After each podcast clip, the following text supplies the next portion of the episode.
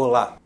A minha saudação a você, assinante do canal da Barbieri Advogados, um canal dedicado a temas jurídicos atuais. É interessante observar o movimento da digitalização da economia e como ela impacta o mercado de trabalho. Tal fenômeno acontece numa ampla escala e sob diversas ordens.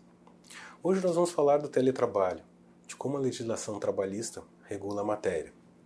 E aqui uma observação Estamos falando de contratos de trabalho regidos pela CLT.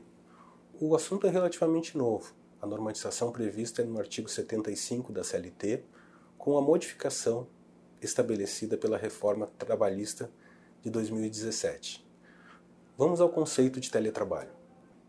Considera-se teletrabalho a prestação de serviços preponderantemente fora das dependências do empregador, com a utilização de tecnologias de informação e de comunicação que, por sua natureza, não constituam como trabalho externo. Primeira observação: teletrabalho não é o mesmo que trabalho em domicílio, como, por exemplo, serviço de costura que é realizado em domicílio.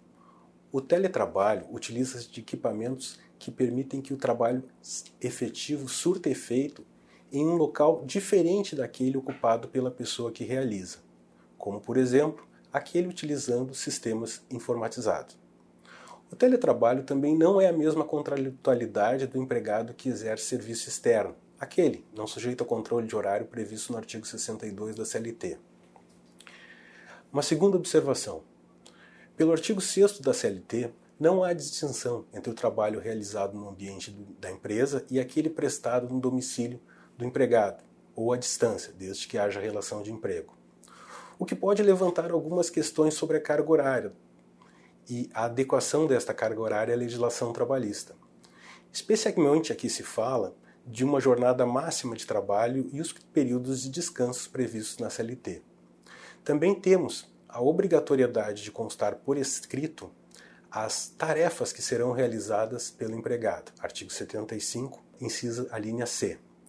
Pela medida provisória 927, recente do coronavírus, foi permitida a possibilidade de fixação unilateral pelo empregador do regime de teletrabalho.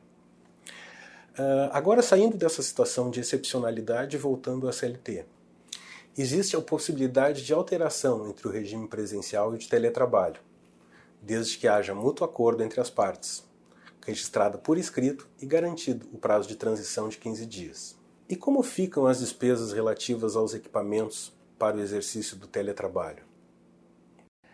As disposições relativas à responsabilidade pela aquisição, manutenção ou fornecimento dos equipamentos tecnológicos e infraestrutura necessária e adequada à prestação do trabalho remoto, bem como ao reembolso das despesas arcadas pelo empregado, serão previstas em contrato escrito. E se não previstas em contrato escrito? Ao que nos parece, é um ônus que cabe ao empregador. Despesas relativas à prestação de serviços são do empreendimento, e devem ser arcadas pelo empregador, segundo o artigo 2 da CLT.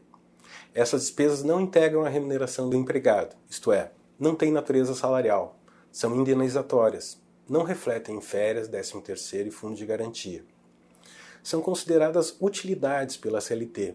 Por exemplo, pode-se especificar um valor a título de internet, luz, gasto de depreciação de material, mas sempre por escrito. Por exemplo, 200 reais de internet, 100 reais de luz.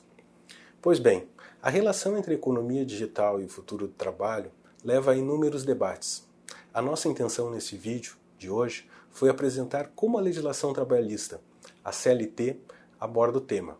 Obrigado pela sua atenção.